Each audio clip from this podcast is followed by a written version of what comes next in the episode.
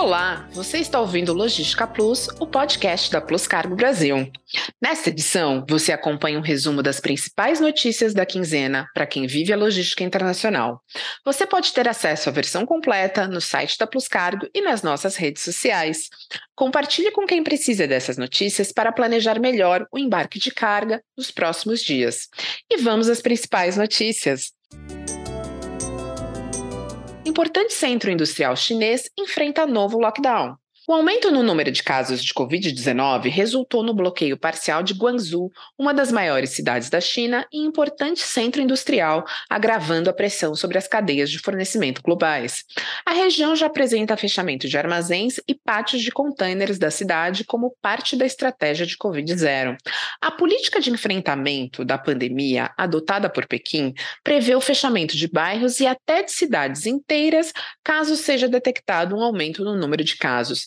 Essa política está sendo revista no momento. Em toda a China, houve um aumento de novos casos de transmissão comunitária e a região foi responsável por quase um terço das infecções. Empresas localizadas em áreas de alto risco e que fazem parte de uma lista autorizada podem operar em um sistema de circuito fechado, mas sem que a mobilidade seja facilitada na fábrica, é improvável um alívio da escassez de suprimentos e gargalos logísticos que têm atrasado diversas produções na região.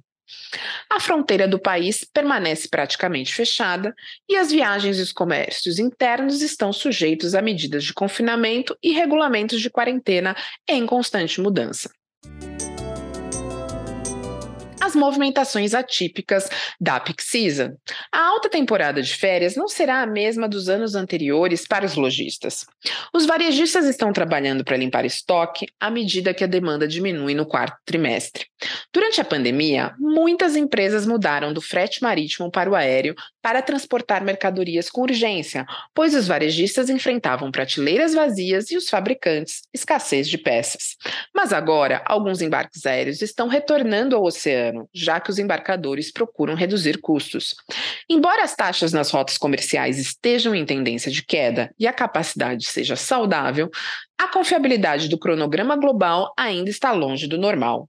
Antes da pandemia, a confiabilidade era de cerca de 80%. Depois de atingir uma baixa de 30% em janeiro deste ano, ele vem avançando, mas apenas para 46% até agora. O índice de frete marítimo de uma importante consultoria internacional caiu 9% nesta semana, a 37ª queda semanal consecutiva.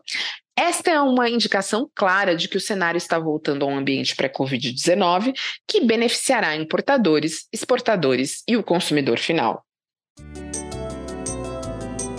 COP27 reúne lideranças para discutir crise climática. Começou no domingo, dia 6, e vai até 18 de novembro, no Egito, a 27ª Conferência da Organização das Nações Unidas sobre Mudanças Climáticas, a COP27. O encontro reúne representantes dos 196 países que assinaram o Acordo de Paris, que prevê metas para a redução da emissão de gases do efeito estufa. A intenção é renovar os compromissos assumidos, mas o secretário-geral da ONU discursou defendendo a criação do que ele classificou de Pacto de Solidariedade Climática. O novo acordo envolveria um esforço extra para reduzir as emissões ainda nesta década, com países mais ricos e instituições financeiras fornecendo fundos e auxílio técnico para ajudar as economias emergentes a acelerar a própria transição para energia renovável.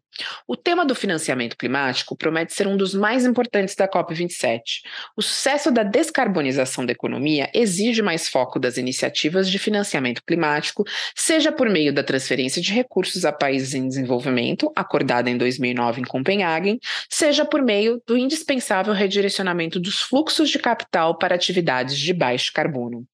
Saiba mais sobre o cenário logístico mundial, os desafios da economia brasileira para 2023, a COP27 e a transformação digital no Uruguai no nosso estudo completo que você baixa no site da Plus Cargo e nas nossas redes sociais. Até a próxima!